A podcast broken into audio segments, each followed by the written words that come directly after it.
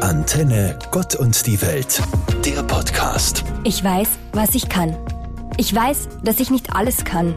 Doch weiß ich, dass ich noch nicht alles versucht habe, um zu wissen, ob ich es kann oder nicht. Was ich aber sicher weiß, ist, dass ich glauben kann.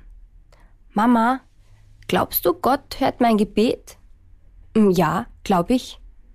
Glaubst du, Gott behütet uns? Ja, glaube ich.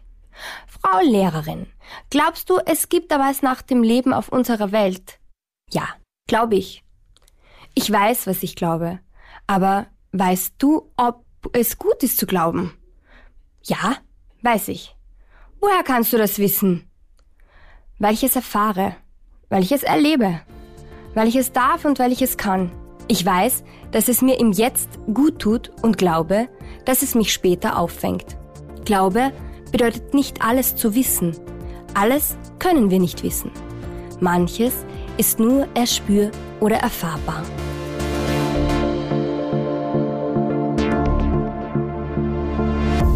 Sinn und Sein. Gott, die Welt, der Mensch und die Seele. Neulich durfte ich einen wunderbaren Nachmittag des Fragens und Staunens in einer Lehrveranstaltung vom Autor und Dozenten für Religionspädagogik Rainer Obertür verbringen. In seinem Buch Der Seelensucher findet man heraus, dass Menschen sich seit über 3000 Jahren mit der Frage nach der Seele beschäftigen. Bereits Kinder fragen intensiv nach ihr und kommen zu erstaunlichen Einsichten. Sie ist eines der großen Geheimnisse des Menschseins. Er schreibt, aus dem Staub der Sterne ist das Leben geworden und erschaffen. Die Seele ist lebendiger Staub, geschaffen in der Vergangenheit, für den Augenblick der Gegenwart und für alle Zeit in die Zukunft. Die Seele führt alles zusammen, Atome und Organe, Sinne und Sinn, Gefühle und Gedanken, Bewusstes und Unbewusstes, Körper und Geist. Sie hält alles zusammen, was den Menschen unverwechselbar sein lässt.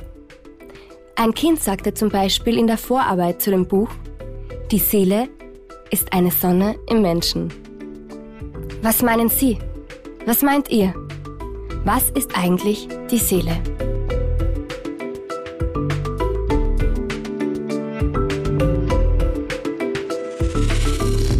Ich mag Worte und ich mag das Nachdenken über Worte, über Texte.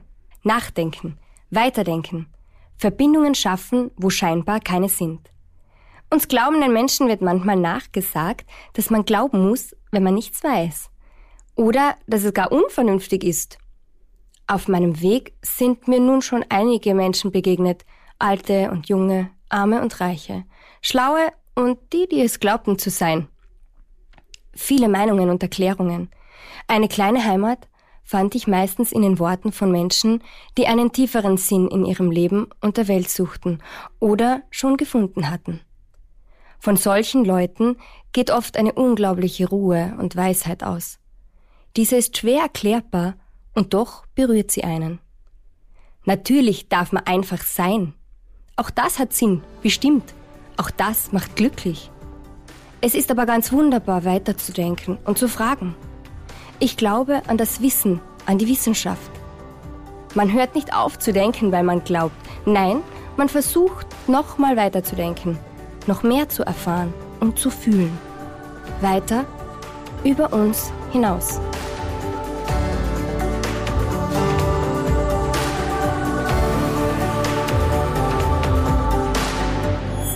Am vergangenen Sonntag hatten wir sie wieder einmal, die Wahl.